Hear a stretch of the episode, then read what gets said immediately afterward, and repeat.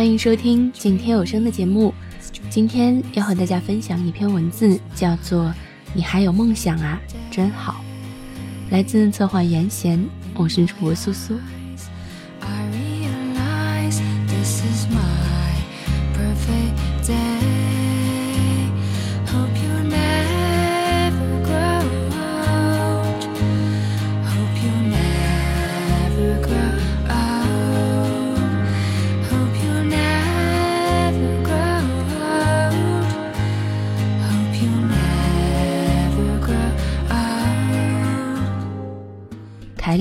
是个年近四十的中年男子，银色的镜框下面挂着两只铜铃样的眼睛，络腮胡子遮住了半张脸，一米六的样子。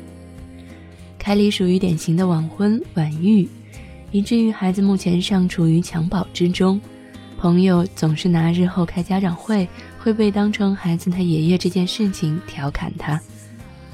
一开始，他只是跟着笑笑。后来就经常为了这样的玩笑话急眼。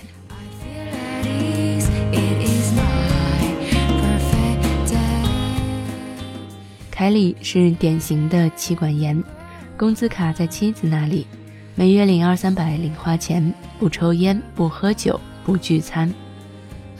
凯里那时因为家庭背景和拿不出手的工资，在相亲过程中屡屡碰壁。一直拖到了同龄人都生了二胎。凯莉经常在办公室吐沫横飞，不管有没有人听，总是说一些鸡毛蒜皮的事情，比如哪个超市的蔬菜便宜，这个月的钱都花在了哪里，哪个有本事的朋友再婚了。说到性处，厚厚的眼镜片下面偶尔传来一抹让人心生厌恶的光。凯里每天做着同样的工作，写稿子、送审、返稿、修改、再送审、再修改。碰到难搞的领导，十几遍改下来，稿子早已经面目全非。那是年轻时候的凯里，充满着对未来的憧憬。他相信付出总会有收获，他坚信生活没有过不去的坎儿，对每一件事情都充满了激情。他一点也不着急，因为他要的岁月都会给，包括爱情。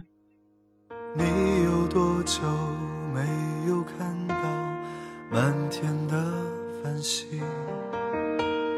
城市夜晚虚伪的光明遮住你的眼睛，连周末的电影也变得不再有趣。疲惫的日子里有太多的问题。现在的凯里看见领导挑动的眉毛，就开始条件反射的认错，堆积了满桌的工作，仍然不紧不慢的斗地主。没有爱情的婚姻能持续多久？凯里从不知道，只是邻里街坊、亲朋好友都在说。这个谁谁谁要孤老一辈子了。其实一个人生活并不可怕，可怕的是你在人生的某个阶段和别人不一样。比如该结婚的年纪你单着，该生孩的年纪你还没结婚，该为孩子筹备婚礼的年纪，你还是一个人。北京也许我成功是已慢慢的老去，能不能让我留下片刻的回忆？许多人来来去去，相聚又别离，也有人匆匆逃离。一个人的北京。也许有一天，我们一起离开这里，离开了这里，在晴朗的天气。来回穿着两套灰黑西装，打着歪扭的领带，上班下班，等待着退休。一天，单位来了一个二十三岁的小伙子，从不穿西装，爱穿白衬衫搭着牛仔裤，配着帆布鞋，身高一米七八，长相斯文秀气。办公室里最晚走的人是他，最早来的人也是他，好像有用不完的精力。对待前辈谦和有礼，对待上司礼貌有加。凯里看见他，就像看见了二十三岁的自己。只不过，后来为什么变成了这样？凯里和这个小伙子负责了同一个项目，凯里倚仗着自己老资格，直接撂挑子，把所有的工作都扔给了这个小伙子，小伙子都能下了。二十三岁呀，是个可以收敛自己所有脾气，可以静下心好好学些东西，却经不起批评的年纪。凯莉高兴起来，就会帮小伙子买咖啡，像汪峰一样一本正经地问你：“你的梦想是什么？”他说：“一个优秀的编辑。”和凯里不同，小伙子的眼睛透亮纯粹，不似凯里那般哈欠连篇。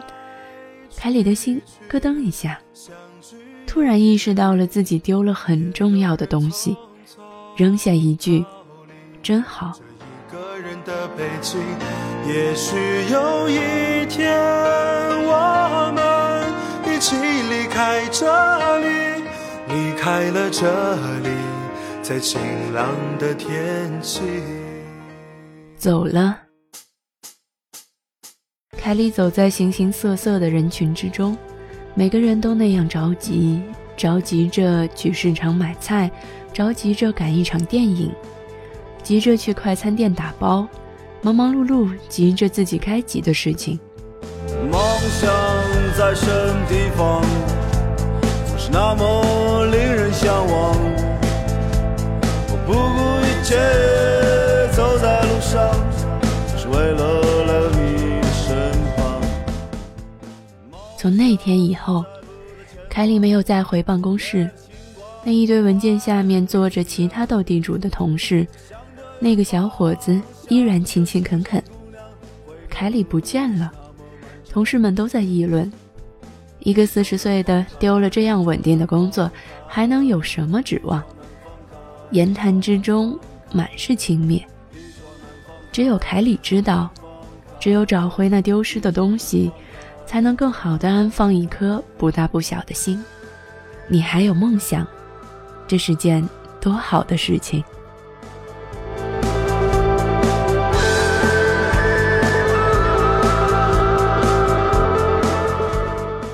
如果你喜欢今天的节目，请在新浪微博关注“静听有声工作室 FM”，告诉我们。